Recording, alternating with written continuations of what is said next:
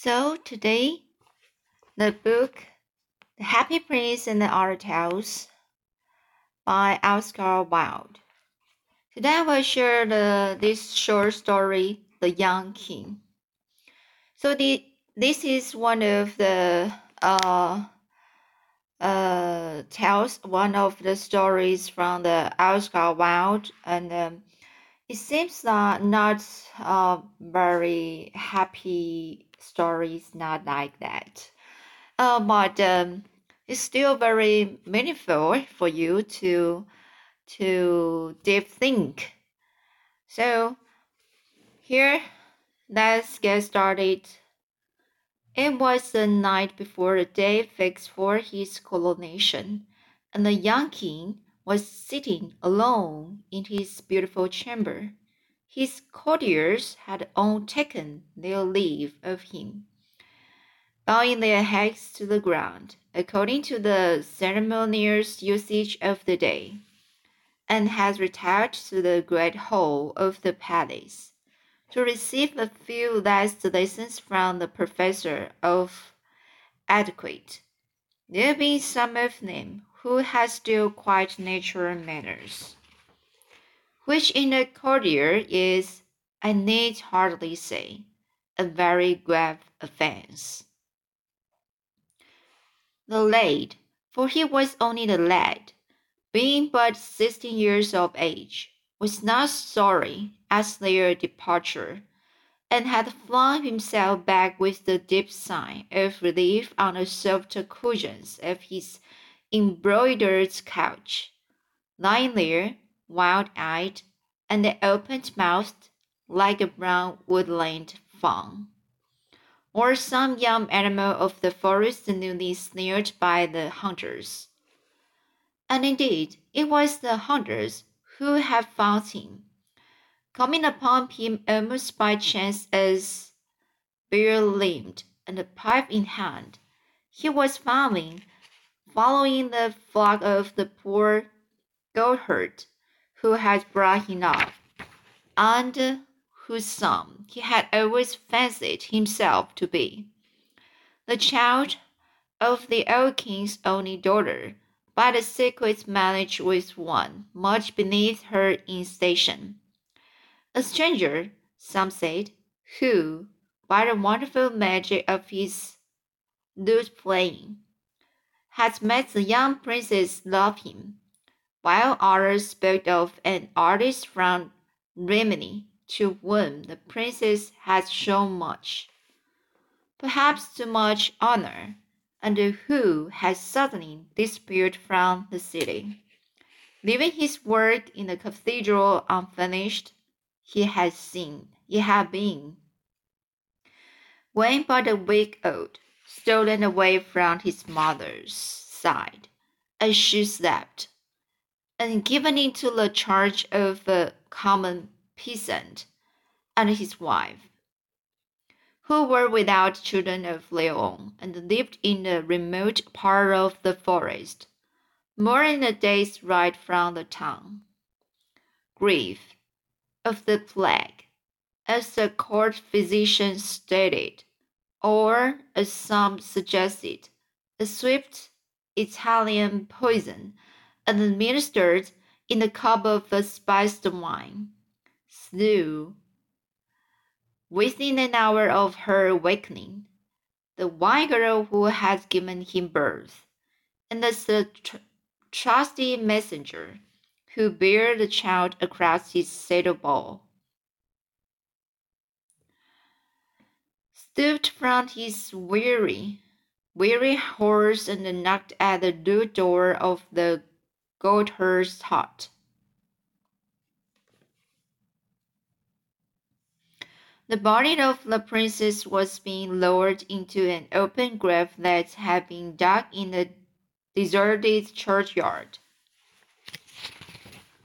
Beyond the city gates, a grave where it was said that Another body was also lying, that of a young man of marvelous and fine beauty, whose hands were tied behind him with a knotted cord, and whose breast was stabbed with many red wounds, such at least, was the story that men whispered to each other. Certain it was that the old king, when on his deathbed, whether moved by remorse for his great sin, or merely desiring that the kingdom should not pass away from his line, had had the lad sent for, and in the, pre- in the presence, presence of the council, had acknowledged him as his heir. heir. And it seems that from the very first moment of his re recognition, he had shown signs of a strange passion for beauty that was destined to have so great an influence over his life. Those who accompanied him to the suite of rooms set apart for his service often spoke of the cry of pleasure that broke from his lips when he saw the delicate raiment and rich jewels that had been prepared for him, and of the almost fierce joy with which he flung aside his raw leathern tunic, the rough leathern tunic and the coarse sheepskin cloak. Of the almost fierce joy with which he flung aside his rough leathern, leathern tunic and the coarse sheepskin cloak. He missed, indeed, at times the fine freedom of his forest life, and was always apt to chafe at the tedious court ceremonies that occupied so much of each day. But the wonderful palace, joys, Joyeuse as they called it, of which he now found himself lord, seemed to him to be a new world fresh fashioned for his delight. And as soon as he could escape, escape from the council board or audience chamber, he would run down the great staircase, with its lions of gilt bronze and its steps of bright porphyry, and wander from room to room, and from cor corridor to the corridor, like one who was seeking to find in beauty and the anodyne from pain, a sort of restoration from sickness. Upon these journeys of discovery, as he would call them, and indeed they were to him real voyages through a marvelous land. He would sometimes be accompanied by the slim, fair-haired court pages, with their floating mantles and the gay flattings, flaunting ribbons. But more often he would be alone, feeling through a certain quick instinct, instinct which was almost a, a divination that the secrets of art are best learned in secret, and that beauty, like wisdom, loves the lonely worship, worshipper. Many curious stories were related about him at this period. It was said that a stout uh, burgomaster who had come to deliver a florid oratorical address on behalf of the citizens of the town, had caught sight of him kneeling in real adoration before a great picture that had just been brought from Venice, and that seemed to, to herald the worship of some new gods. On another occasion, he had been missed for several Several hours and after Leland's search had been discovered in the little chamber in one of the northern turrets of the palace gazing, as one in trance, at a great gem carved with the figure of Adonis. He had been seen. So the tale ran, pressing his warm lips to the marble brow of an of an antique statue that had been discovered in the bed of the river on the occasion of the building of the stone bridge, and was inscribed with the name of the Bithynian step of Hadrian. He had passed the whole night in noting the, the effect of the moonlight on a silver image of image, a silver image of Endymion. Endymion is the name. All rare and costly materials had certainly a great fascination for him, and in his eagerness to procure them, he had sent away from many merch merchants, some to traffic for amber with the rough fisher folk of the North Seas, some to Egypt to look for that curious green tur turquoise, turquoises, which is found only in the tombs of kings, and is said to possess the magical prop properties some to Persia for silken carpets and painted pottery, pottery, and others to India to buy gauze and stamped ivory, moonstones and the bracelets of jade, sandalwood and blue enamel, and shoes of fine wool. But what had occupied him most was the robe he was to wear at his coronation, the robe of tissued gold and the ruby scepter crown, and the scepter with its laws and rings of pearls. Indeed, it was of these that he was thinking tonight, as he lay back on his luxurious couch, watching the great pine wood log that was burning itself out on the open hearth.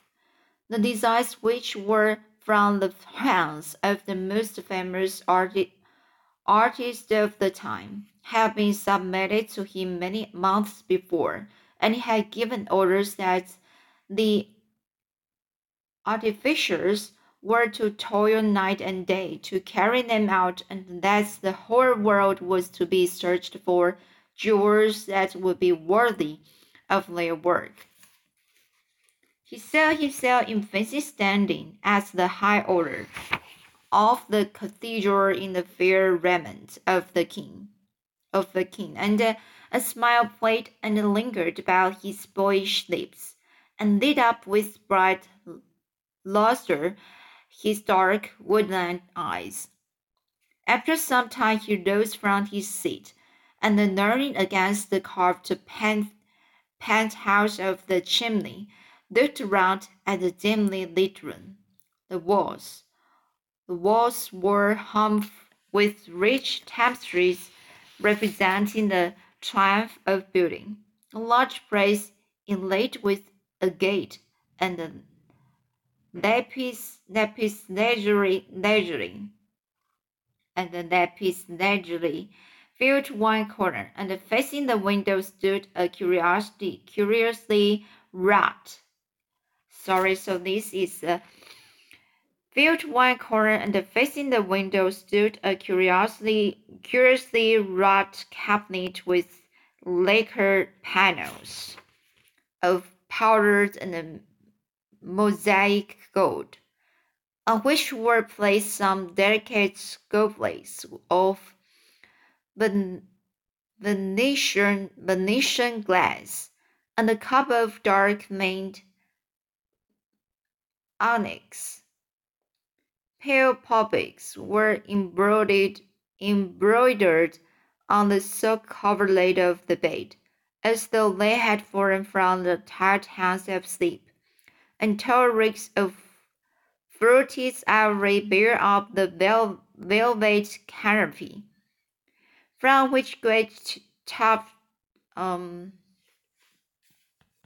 from which great tufts of ostrich plumes spring, like white foam, to the pallid silver of the freighted ceiling.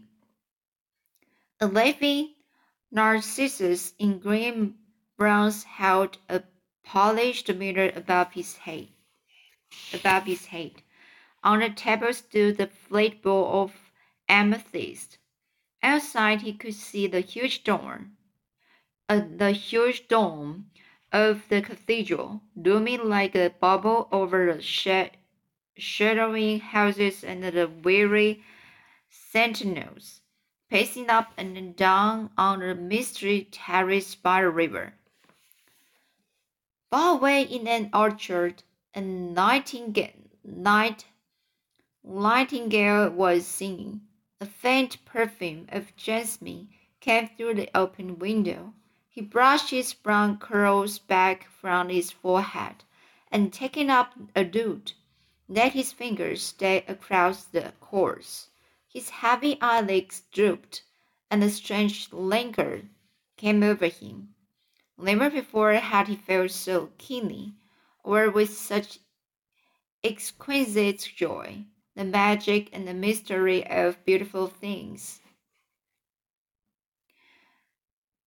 So when midnight sounded from the clock tower, he touched the bell, and his pages entered and dislodged him with much ceremony, pouring rose water over his hands, and stru- strewing strewing flowers on his pillow.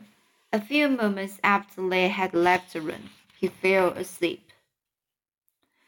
So there, there may be some other stories following, and I will read it next time.